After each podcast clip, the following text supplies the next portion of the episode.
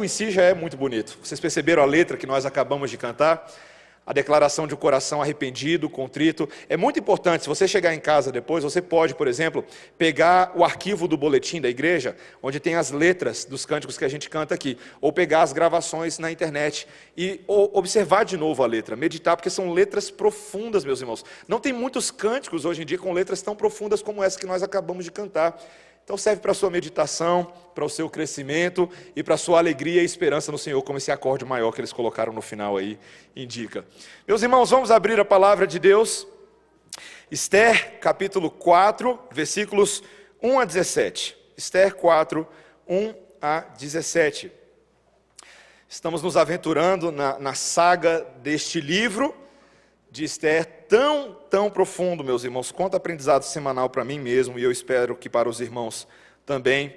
Hoje, o capítulo 4, os versículos 1 a 17, todo o capítulo. Preste bastante atenção na leitura desse texto sagrado. Quando soube Mordecai tudo quanto se havia passado, rasgou as suas vestes e se cobriu de pano de saco e de cinza e saindo pela cidade, clamou com grande e amargo clamor.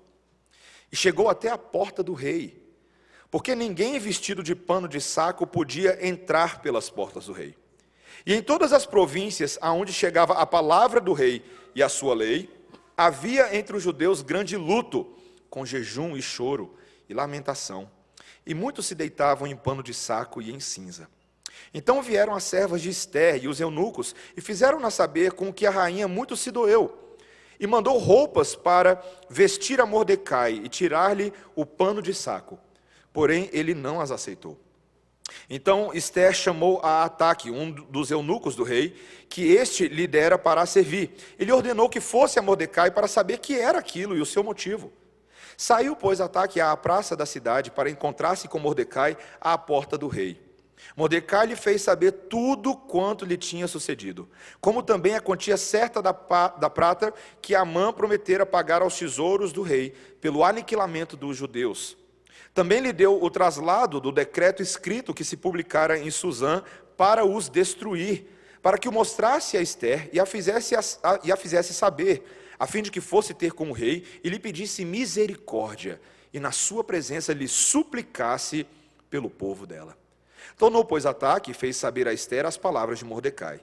Então respondeu Esther a Ataque e mandou-lhe dizer a Mordecai: Todos os servos do rei e o povo das províncias do rei sabem que para qualquer homem ou mulher que, sem ser chamado, entrar no pátio interior para avistar-se com o rei, não há senão uma sentença, a de morte, salvo se o rei estender para ele o cetro de ouro, para que viva. E eu nestes 30 dias, não fui chamada para entrar ao rei.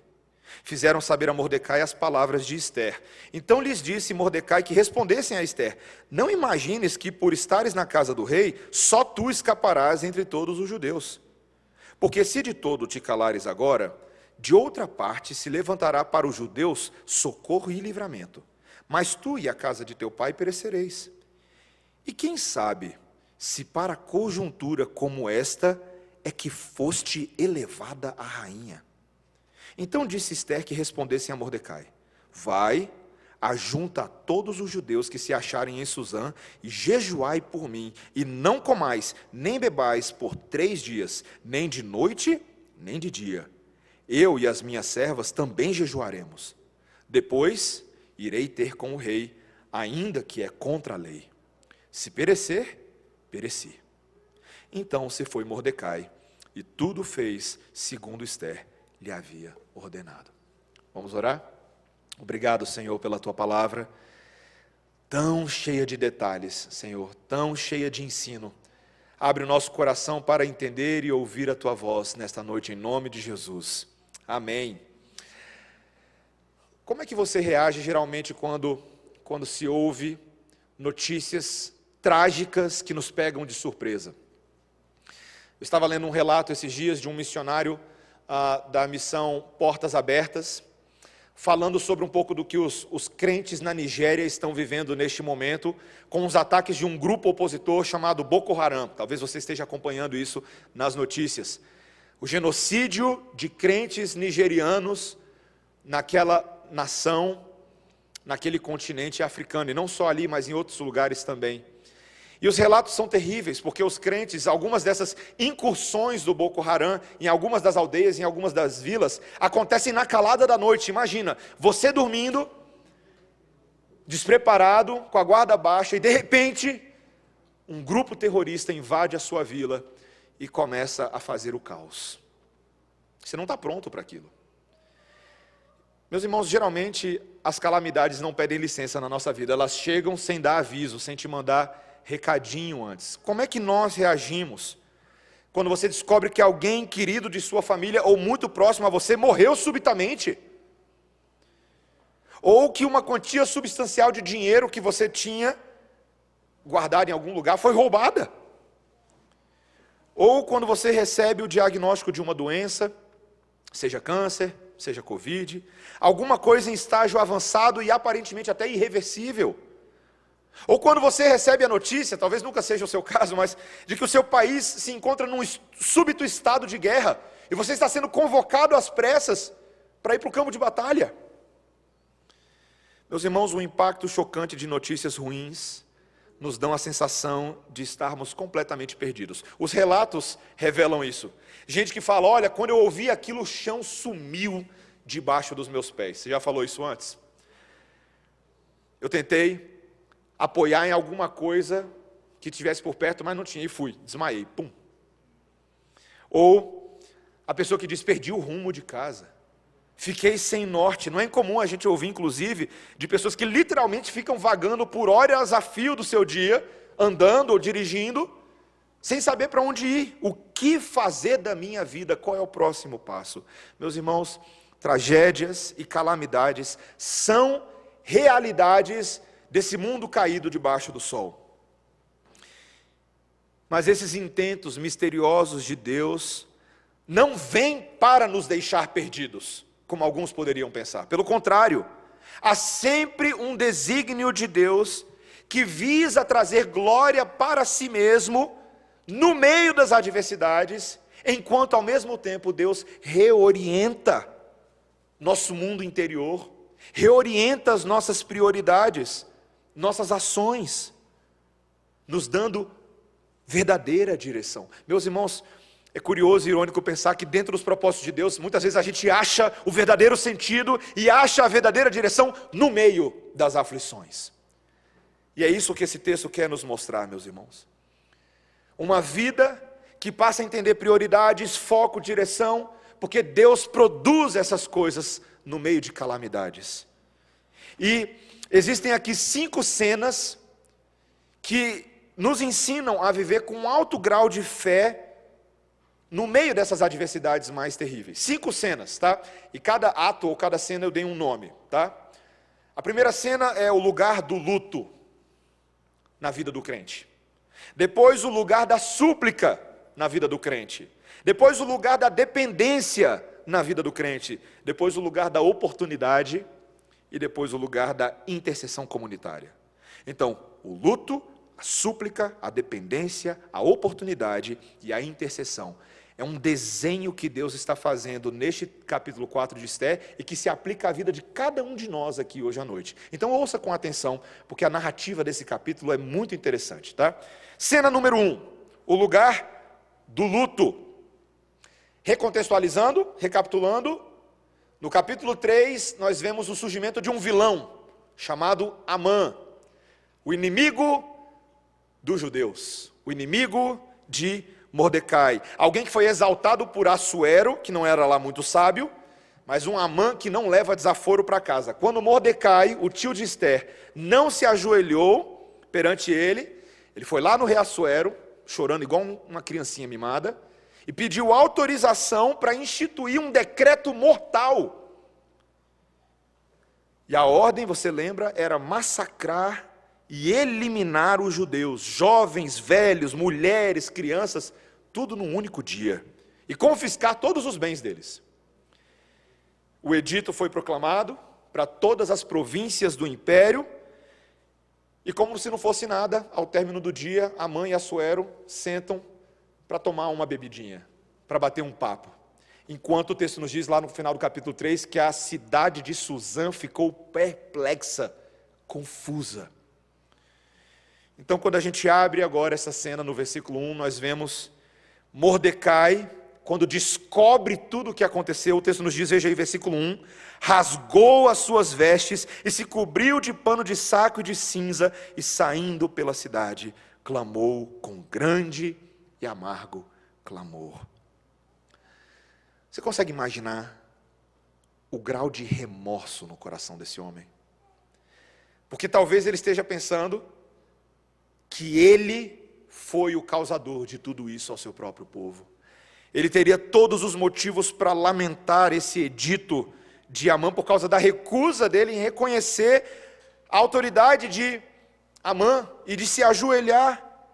E ele está pensando agora: será que eu coloquei em risco toda a raça dos judeus? Toda a história desse povo, será que está nas minhas costas? Tudo o que aconteceu. O texto diz que ele sai chorando e gritando, gente. Ele vai andando até a porta do palácio, mas ficou do lado de fora, porque havia uma norma que dizia que ninguém vestido de pano de saco, de vestes de luto, poderia entrar. Meus irmãos, e enquanto ele estava chorando, o edito do rei estava correndo pela província. Foi divulgada em todas as províncias a ordem de massacre, e o texto nos diz no versículo 3 que houve muito choro no meio dos judeus que eles jejuavam e choravam e lamentavam a sua situação, e a maioria deles estava vestindo pano de saco e colocava cinzas na cabeça. Eu não sei se você já viu alguma coisa parecida com isso. Eu lembro quando eu viajei para a África no ano passado, a gente estava na casa do missionário um dia e ele mostrou um vídeo para a gente de uma cena de luto de uma tribo que estava ali perto de onde a gente, a gente estava fazendo o trabalho missionário. E ele falou que ele filmou com o celular dele porque ele ficou chocado, ele nunca tinha visto nada daquele tipo, um luto tribal, e tinha algo parecido com a ideia de jogar terra na cabeça, cinzas na cabeça. Um povo tomado por contrição. Só que o texto vai dizer para a gente, meus irmãos, que Esther estava meio por fora do que estava acontecendo. No versículo 4, ela pega o, os eunucos e as servas, que vão ali contar para ela o que aconteceu com Mordecai, e ela fica muito doída e confusa. Mas ela vai lá e manda alguém levar roupa para Mordecai para ele não ficar assim, só que ele não aceita. Ele não aceita. O que deixa Esther, já fica, vai ficar claro um pouco mais à frente, é ainda mais confusa. Meus irmãos, a primeira pergunta que a gente está tentando responder aqui é: quando as calamidades vêm, e muitas delas são inevitáveis, como é que nós reagimos? Como é que nós reagimos espiritualmente diante de más notícias? Há um tempo atrás nós pregamos em Neemias, que era copeiro de Ataxerxes, um outro persa que veio antes. E Neemias um dia estava lá de boa, na cidade de Suzã, quando de repente chegam notícias, por meio de Anani e seus irmãos, sobre a situação dos judeus que não haviam ido para o exílio, que estavam em Jerusalém. E quando ele pede essas notícias, eles falam: Olha, os seus irmãos estão em grande miséria e desprezo, os muros de Jerusalém estão derrubados e queimados, as suas portas queimadas. E o texto nos diz lá em Neemias 1 que quando Neemias ouviu isso, ele se assentou e chorou e lamentou por alguns dias e esteve jejuando e orando perante o Deus dos céus. Faço uma pergunta para vocês, meus irmãos: crente chora? Porque às vezes a gente acha que não pode, né? Não pode chorar, não, tem que ser durão, tem que ser machão, tem que aguentar. Neemias chorou, meus irmãos o coração dele foi tomado de dor pelo que estava acontecendo com seus companheiros, e ele orou e jejuou ao Deus do céu. A oração de Neemias, lá no capítulo 1: Nós temos procedido de todo corruptamente contra ti, não temos guardado os teus mandamentos, nem os estatutos, nem os juízos que o Senhor nos ordenou. Meus irmãos, de vez em quando Deus permite que certas tragédias aconteçam para que a gente caia em si, caia a ficha. O pastor reverendo Elias Medeiros, uma vez, quando eu cheguei nos Estados Unidos em 2010, ele na conferência missionária contou do ano em que o John Piper foi preletor da conferência missionária no RTS, o seminário onde eu estudava, e foi o ano do 11 de setembro, das Torres Gêmeas. E, e o John Piper, na tal conferência missionária, disse que ele nunca tinha visto tanta gente voltando para a igreja depois que as torres caíram. Igrejas lotadas, lotadas em Nova York, nas, na província e em vários lugares dos Estados Unidos. Pessoas desesperadas, sem resposta. Meus irmãos, Deus permite isso. Pode ser difícil para mim, para você entendermos como isso funciona, mas Deus tem um propósito de nos trazer de joelhos, contritos na presença dEle. Nossa, a palavra de Deus e as confissões de fé que nós temos reformadas reconhecem que tragédias e calamidades são oportunidades divinas para que o povo de Deus faça jejum. E aqui vem uma coisa que talvez alguns estão coçando para ouvir. Pastor, eu nunca ouvi vocês reformados falarem de jejum. Como é que vocês, como é que vocês presbiterianos pensam esse assunto de jejum? A resposta é simples, a gente topa. Por quê? Porque a Bíblia manda. Para que, que a gente tem que jejuar, meus irmãos? Eu vou usar aqui uma citação de Calvino, nas suas Institutas, no volume 2, que ilustra muito bem o significado do jejum na vida da igreja. Olha que interessante. Ele fala assim: os pastores atuais, ele está falando atuais daquela época, tá? Gente está falando aqui do ano 1555, mais ou menos. Não fariam mal se toda vez que, viessem que vissem aproximar-se alguma calamidade, de guerra, de fome, de peste, fizessem ver a seu povo que seria bom orar ao Senhor com choro e jejum, desde que se fixassem no principal, que é quebrantar ou romper os corações, não romper a roupa. Pois é certo que nem sempre o jejum vem com o arrependimento. Mas essa prática convém particularmente aos que querem declarar que reconhecem que merecem a ira de Deus e, contudo, pedem seu perdão e clemência. Reverendo Hernandes Dias Lopes também falou o seguinte a respeito do jejum: o propósito do jejum não é obter o favor de Deus ou mudar a sua vontade. Também não é impressionar os outros com uma espiritualidade farisaica nem é proclamar a nossa espiritualidade diante dos homens. O jejum deve ser uma demonstração e reconhecimento do nosso amor a Deus. Jejuar para ser admirado pelos homens é uma motivação errada. Você lembra disso? Jesus falou isso lá em Mateus 6. Jejum, olha que definição legal. Jejum é fome de Deus. Fome de Deus e não de aplausos humanos. O jejum é para que nos humilha, é para nos humilharmos, ele diz, diante do Deus a quem buscamos, para suplicarmos a sua vida em nós. Amo essa definição do reverendo Hernandes. Meus irmãos, há espaço para o jejum na vida do crente. Nossa confissão, nosso manual presbiteriano, todos eles recomendam, de tempos em tempos, em situações calamitosas, os crentes têm que botar o joelho no chão e jejuar reconhecer a sua posição diante do Criador. E eu faço uma pergunta bem, bem franca com você: qual foi a última vez que você jejuou? Qual foi a última vez que você fez isso? Qual foi a última vez que talvez a sua igreja convocou você para um jejum e você fez, talvez ali um pouco de corpo mole, né? Porque é interessante quando a gente fala de jejum com as pessoas, principalmente quem não está muito habituado, a gente fica tentando arrumar as cláusulas de exceção para não fazer o jejum, né? Mas pastor, eu tenho assim uma, uma condição de saúde, eu não posso ficar muito tempo sem comer. É mesmo, irmão, por quê? Porque eu fico com fome, eu fico com fome. Veja, eu compreendo, meus irmãos, que alguém, algumas pessoas de fato têm causas de saúde que eles não podem fazer jejum, tá? E tem mesmo, tá?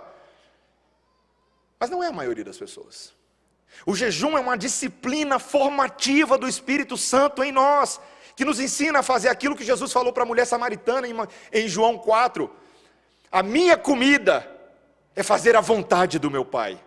Os discípulos chegam ali com comida, né? Jesus estava com fome. Não, a minha comida é fazer a vontade do meu Pai. O jejum nos ensina isso. Que o alimento físico ele tem valor temporário, mas o alimento eterno tem valor eterno. A palavra de Deus.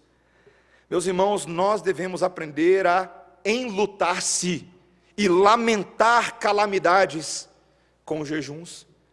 Se uma se uma represa rompe no interior de Minas Gerais, e nossos irmãos, como recebemos notícia no ano passado de Mariana, de Brumadinho e outros lugares, igrejas inteiras foram afetadas e pessoas morreram. Você deve jejuar, porque são nossos irmãos, nós estamos com eles. Se o nosso país passa por turbulência política, por brigas partidárias, passa por perseguição religiosa, nós devemos jejuar. Não tenha medo de pensar assim, meus irmãos. Deus quer essa postura do coração da sua igreja. E nós aqui na redenção muitas vezes convocamos a jejum oficial da igreja. É lícito. Conselho da Igreja Presbiteriana Redenção lança edital para convocar a igreja em jejum, dia tal, horário tal, até a hora, hora tal. Está aqui os textos bíblicos, reúnam-se, orem, jejuem. É a palavra de Deus que nos manda fazer isso, meus irmãos. Esse é o lugar do jejum diante do, da calamidade. Segundo lugar, o lugar da súplica. Veja que agora nos versículos 6 a 8, e eu vou resumir algumas porções para a gente. Esther então chama o eunuco Ataque, é o nome dele, um dos oficiais ali do palácio, que o rei havia designado para assistir, para ajudar Esther, e pediu que ele fosse lá conversar com Mordecai para saber por que, que ele de fato estava assim, o que, que estava acontecendo. Então o eunuco encontra Mordecai na praça da cidade, diante da porta do palácio, e Mordecai então conta tudo que havia acontecido com ele em relação a Amã, o fato de que ele não se dobrou, o fato de que Amã se irou, mas também ele mostra o caráter desse Amã, um homem inescrupuloso, um homem que não poupou esforços para agora mudar a cabeça do rei e voltar-se contra os próprios judeus. Ah, e o texto nos diz que Mordecai chega ao ponto de informar a quantia exata de dinheiro que Amã tinha prometido depositar nos cofres do palácio para financiar a execução dos judeus. Então Mordecai pega uma cópia desse edito, ele entrega a cópia para o eunuco e fala: Mostra para minha sobrinha exatamente o que está acontecendo. E pediu a ela que intercedesse perante o rei a favor do povo. Meus irmãos, quando eu estava lendo essa porção, eu pensando como é que eu prego esses textos né, para a igreja, mas eu fiquei tão impressionado de descobrir nesse texto uma, uma teologia de súplica embutida nisso aqui. Veja, eu, eu, eu não quero extrapolar muito o entendimento do texto bíblico, mas é interessante pensar que na hora de pedir algo, Mordecai detalha e esmiuça aquilo que está acontecendo para que a intercessão perante o rei seja eficaz. Que o rei entenda o que está acontecendo. Meus irmãos, é uma baita teologia de oração que ele está falando aqui. Como suplicar perante o rei? Tem que ser detalhado, tem que ser esmiuçado. E veja, é exatamente o que o Senhor Jesus Cristo nos diz no Novo Testamento. Quando, por exemplo, no Sermão do Monte, falando sobre oração, em Mateus capítulo 7, versículo 7, ele disse: Pedi e dar-se-vos-á. Buscai e achareis. Batei e abri-se-vos-á. Pois todo o que pede recebe, e o que busca encontra, e a quem bate, abri-se-lhe-á. É interessante, Jesus joga essas coisas e não fica dando muita enrolação, não. Fala, é isso, é isso. Meus irmãos, a gente é tão ruimzinho de pedir, né? Não é que a gente não peça, é que a gente não sabe exatamente como pedir. E e também às vezes a gente não pede. Tiago falou isso em Tiago capítulo 4, versículo 2. Nada tendes porque não pedis. Pedis e não recebeis. porque pedis mal, para esbanjardes em vossos próprios prazeres. O problema é que a gente precisa consertar a forma como a gente pede. Deus quer que nós peçamos segundo a mente dele, e não somente segundo aquilo que nos parece bom. Meus irmãos, mas pedir a Deus é importante. Suplicar de verdade a Deus. Uma das parábolas que eu mais gosto é aquela de Lucas 18, versículos 1 a 8. Quando o Senhor Jesus Cristo contou aquela história daquela viúva, você lembra? Era uma parábola para que os homens fossem consistentes e insistentes na oração. Aí ele fala dessa viúva ah, que tinha uma causa e tinha um juiz de uma cidade que não pensava em Deus, não era crente e não se importava com as pessoas, mas aquela viúva da cidade sempre ficava na cola dele, na orelha dele, e dizia: Ó, oh, juiz, meus direitos estão sendo violados. Por favor, me proteja. Olha para minha causa. Olha o que está acontecendo comigo. E ele nunca dava nenhuma hora do dia dele para ela. Mas, depois que ela continuou insistindo, ele pensou: Olha, eu sei que eu não me importo com o que Deus pensa, muito menos com o que as pessoas pensam. Mas essa viúva não para de me atormentar. E ele diz o quê? É melhor fazer algo e ver se ela recebe a justiça que ela tanto precisa. Caso contrário, ela vai me bater. algo desse tipo. Caso contrário, não vai dar muito certo essa situação. E aí Jesus pega essa história e fala: Você ouve o que aquele juiz, corrupto como é, está dizendo? O que te faz pensar que ele, corrupto, vai atender e que Deus, sendo justo, não vai atender? O Deus que cuida do seu povo escolhido, que continua a clamar por ele dia e noite. Será que Deus não vai defendê-los? E Jesus diz: Eu garanto que ele vai. Ele não vai tardar, ele não vai demorar os pés. Mas ele diz: Mas quanto a esse tipo de fé persistente, será que o filho do homem vai encontrar essa fé quando ele, ele voltar? Meus irmãos, será que a nossa fé é uma fé paciente, persistente, suplicante, como Deus espera que ela seja. Meus irmãos, é como se Deus estivesse demandando de você uma lista precisa, detalhada daquilo que precisa ser feito na sua vida. Quando a minha esposa me manda para o supermercado, eu já vou tremendo, porque ela escolhe coisas melhor do que eu. Mas ela me dá a lista de supermercado. Você faz listinha de supermercado? Até hoje eu faço, né? Ela faz. Ela faz a lista de supermercado. Ó, oh, esse iogurte é o tal. Essa manteiga aqui é a tal. A uva, sem semente. A banana, prata. O leite, integral. E às vezes ela dá até a marca, precisa. Aparece em casa com que seja diferente para você ver. Ou esquece alguma coisa da lista. Já esqueceu alguma coisa da lista quando a sua esposa te pede? Meus irmãos, minha esposa é sempre amorosa. Intensamente amorosa. Aí Deus vira para você e fala: Me dá a sua lista. Me dá a sua lista. Cadê? Qual é a sua lista? E a gente fala assim: não, não precisa nada, não, Deus. A gente se intimida. A gente não fala nada. Deus, qualquer coisinha aí tá bom. Deus fala: o que é que está pegando? Qual é o seu pecado? Qual é a sua angústia? Qual é a sua ansiedade? Qual é o seu medo? Qual é o seu terror? Eu sou o seu Deus mas nós insistimos em vencer os nossos problemas sem nos voltar para Ele. Quantas vezes lançamos mãos de recursos humanos, psicólogos, terapeutas, ajudantes, livros, mas não vamos em oração ao Deus que diz: Eu sou teu Pai, inclino os meus ouvidos para vocês. Meus irmãos, o lugar da súplica na vida cristã para vencer calamidades. Eu não estou dizendo aqui, meus irmãos, que Deus vai dar tudo o que você pede, não é assim que as coisas funcionam, você sabe disso muito bem. Mas significa que Deus se agrada em ouvir os seus filhos, porque Ele fala: que pai, quando o filho pede pão, dá pedra? Meus irmãos, nós precisamos entender que Deus exige de nós esse tipo de relacionamento. Você não tem o direito de não pedir. É exatamente isso.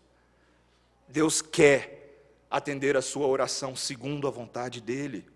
Terceira cena, já falamos aí do lugar do luto, do lugar da súplica, mas olha, agora o lugar da dependência. Olha que interessante, o versículo 9 agora, veja aí o versículo 9. Tornou, pois, Ataque e fez saber a Esther as palavras de Mordecai. Está lá a súplica de Mordecai, e agora? O que é interessante, meus irmãos, é que a resposta de Esther, a partir do versículo 10, ela é muito reveladora. Ela vai alertar o seu tio Mordecai que o rei era extremamente, o acesso ao rei era extremamente restritivo e arriscado. Parafraseando aqui um pouquinho, tá? Ela vai dizer assim: tio Mordecai, deixa eu te explicar um negócio. Todo mundo aqui no palácio, e até os moradores da província, eles sabem que o destino de qualquer homem ou mulher que se aproxime do rei sem ser convocado é um só morte certa. Morte certa.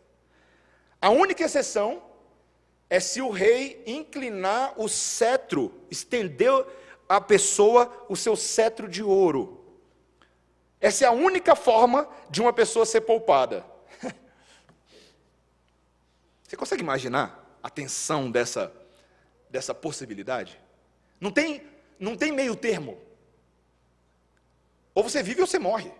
E a chance de morrer é alta, se você furar a regra. E ela ainda acrescenta, e a verdade, tio, é que já se passaram 30 dias desde que eu fui convocada na presença do rei. E olha que eu sou a rainha, hein? olha que eu sou a rainha. Meus irmãos, é a prova de que Assuero mudou de esposa, mas não mudou nada, né? Então, o eunuco, né, que está aí de pombo correio de um lado para o outro, né, tá, tá, tá, tá, volta para Mordecai, leva as palavras, Mordecai ouve e devolve palavras para Esther. Não tinha WhatsApp naquela época, gente. E o que ele diz? Versículo 13. Então lhes disse Mordecai que respondessem a Esther: Não imagines que por estares na casa do rei, só tu escaparás entre todos os judeus. Meus irmãos, embora Esther fosse a rainha, e ela compartilhasse parte do poder e da riqueza do rei, ela ainda precisava da proteção e da sabedoria de Deus. Mordecai está tentando lembrar ela: é tolice sua, minha sobrinha, se você se confiar de que o rei vai proteger você, esse sistema persa, esse sistema mundano que não tem Deus como referencial. Você vai sucumbir, Esther, não vai dar certo. Meus irmãos, o ensino de que é uma baita de uma tolice quando nós sedimentamos a nossa segurança em recursos mundanos. Quantas vezes eu e você caímos nessa armadilha, meus irmãos? Ninguém nesse mundo está seguro na sua própria força, ou em qualquer sistema político, ou estatal, ou nacional, ou qualquer sistema que você tenha criado para te manter de pé. Quando Deus quer, Ele manda um coronazinho, resolve o negócio, derruba todo mundo. Todo mundo se prostra igualmente. É tolice, meus irmãos, acreditar que riquezas ou posição nos tornarão imunes ao perigo. E Deus às vezes manda a calamidade para derrubar a nossa casinha, não é verdade? Ah, eu, e, eu e Débora tínhamos uma caixa de papelão lá grande, um caixotão, e decidimos fazer a casinha da Melissa. Fomos fazer a casinha dela. E e ela ficou tão feliz, mas a combinação foi ruim, porque minha esposa é prendada, minha filha é empolgada e a casinha evoluiu. E aquilo que começou com a casinha, decora aqui, corta ali, acrescenta uma coisa aqui, virou, meus irmãos, um verdadeiro abrigo nuclear. E é tão interessante. E minha, e minha filha começou a ficar enciumada pela casinha dela. Eu tentava entrar, botar a, a minha cabeça para dentro da portinha. Ela fala: Papai, não pode. É minha casinha. Tentava ver pela janela, ela não deixava toda segura e inabalável lá dentro. Aí um dia eu estava lá, falei, vou dar uma zoada com a minha filha. Ela estava dentro da casinha. Débora não estava em casa, estava na consulta. Péssimas combinações de vida. E a Melissa estava lá brincando. E eu passei e pá, dei um tapa na casinha dela.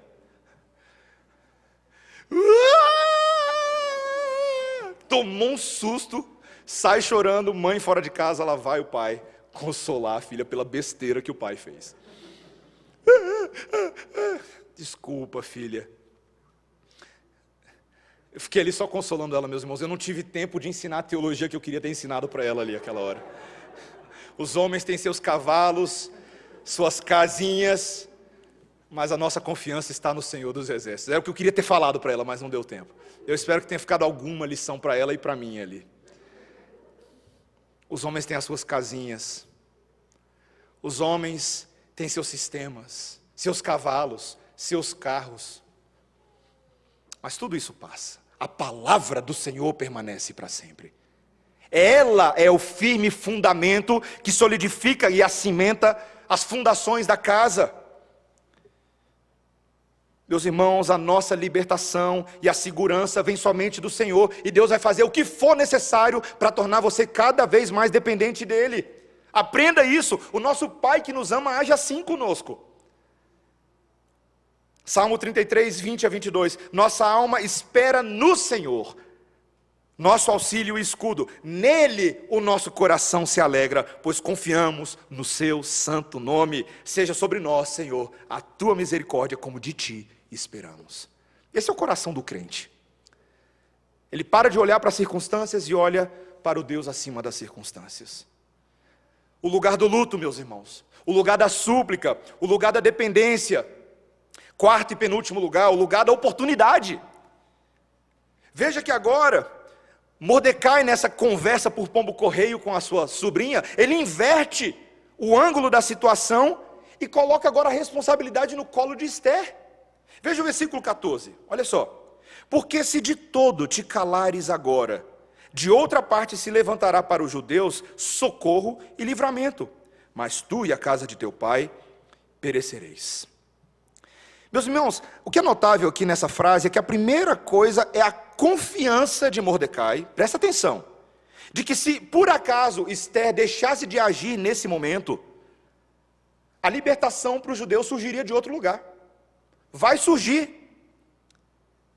Mas o que é interessante é que ele não falou o nome de Deus. Você percebeu? Ele não, não no texto. E aí a gente volta para aquela situação curiosa de que no livro de Esther não aparece o nome de Deus em nenhum lugar. Mas Mordecai é um judeu, meus irmãos. Nós já falamos da identidade dele na última semana. Um judeu que entende quem é o Deus dos judeus. Ele vai providenciar, na sua providência. Meus irmãos, esse é um ponto teológico alto do livro de Esther, talvez o principal. Embora o nome de Deus não apareça, o dedo e a mão de Deus está permeando todo esse livro.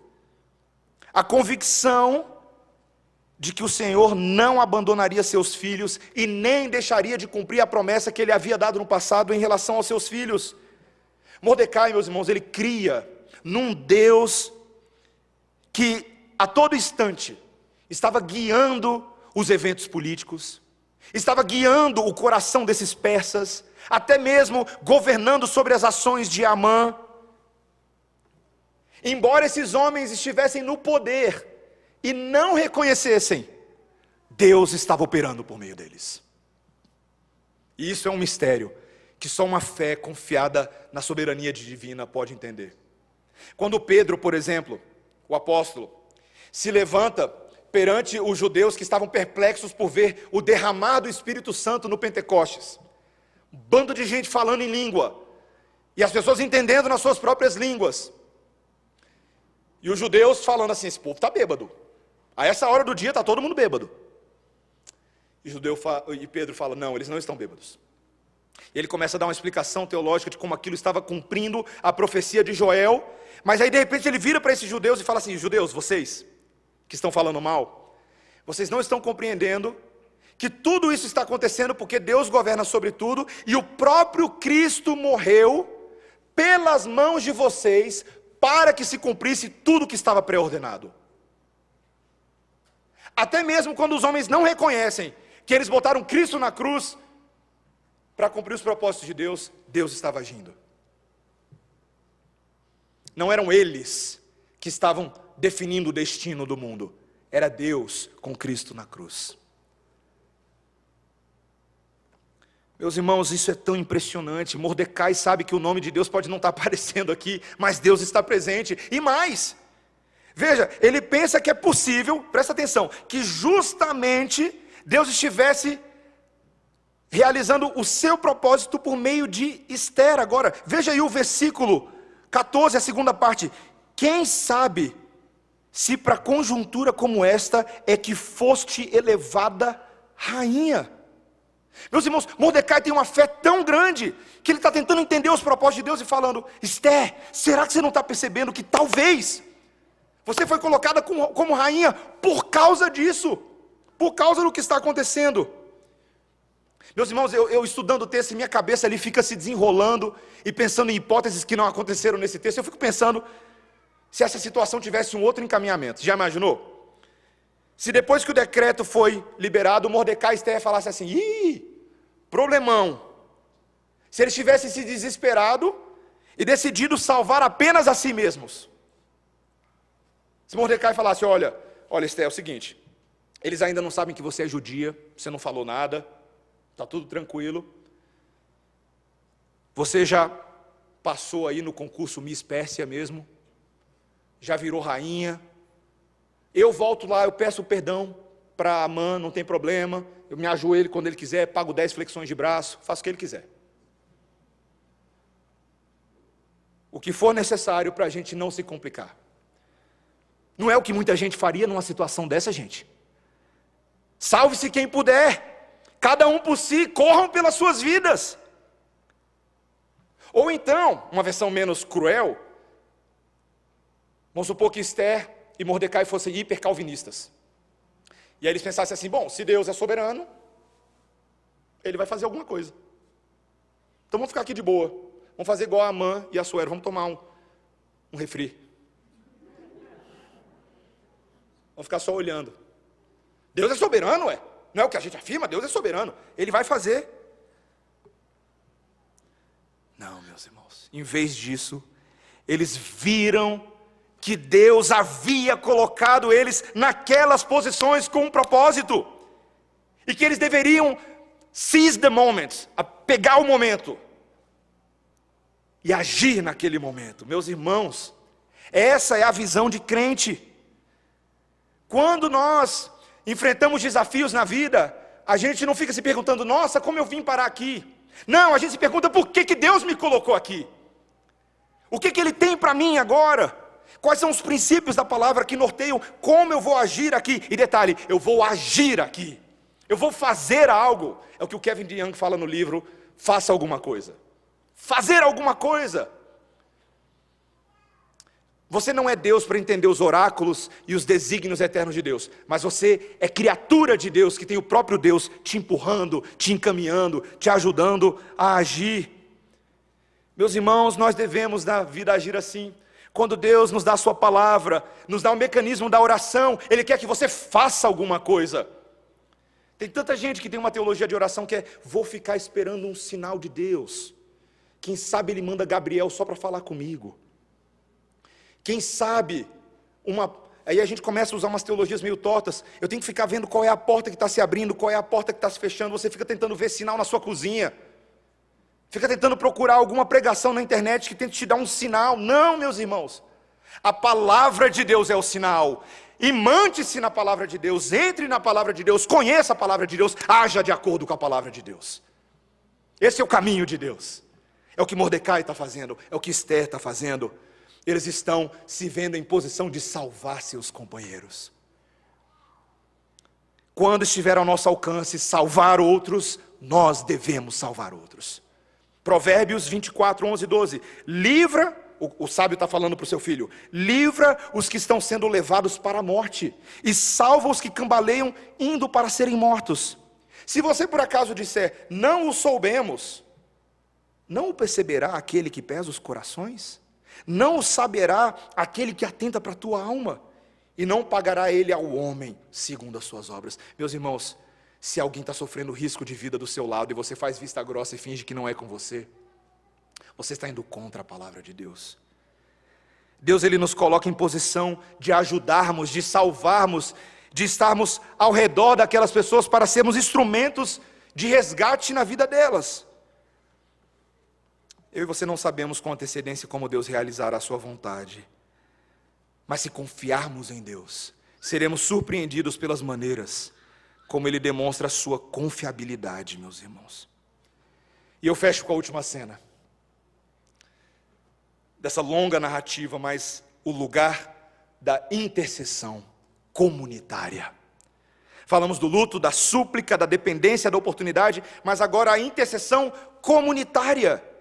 Veja, então nos versículos 15 a 17, nós temos o encerramento quando Esther então diz a Mordecai para convocar todos os judeus que moram em Suzã e manda esse povo fazer o quê?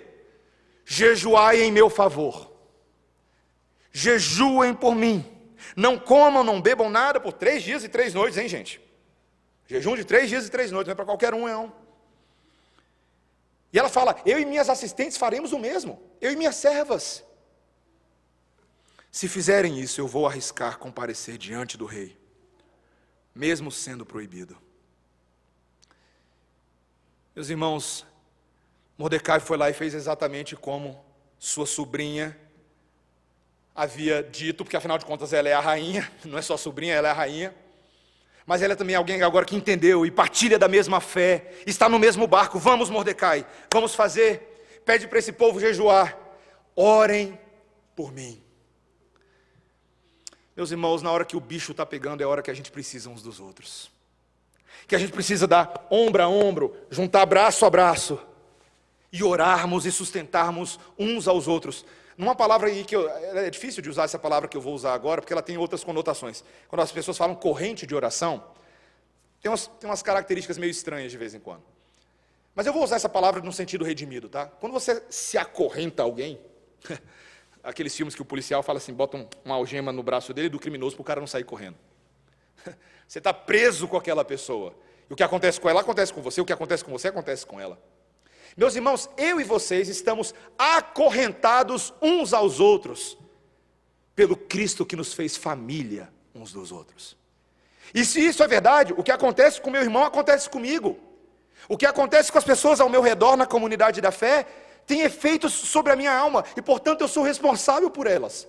Eu devo orá-la por elas, ajudá-las. E aqui falando de corrente, tem aquela dinâmica de acampamento, né, que você já fez antes, se você foi de acampamento cristão, que te amarram com barbante nos seus irmãos. Super legal isso. Te amarram com barbante. E aí todo mundo está lá enrolado com barbante, entrelaçado, e agora fala assim: desembola.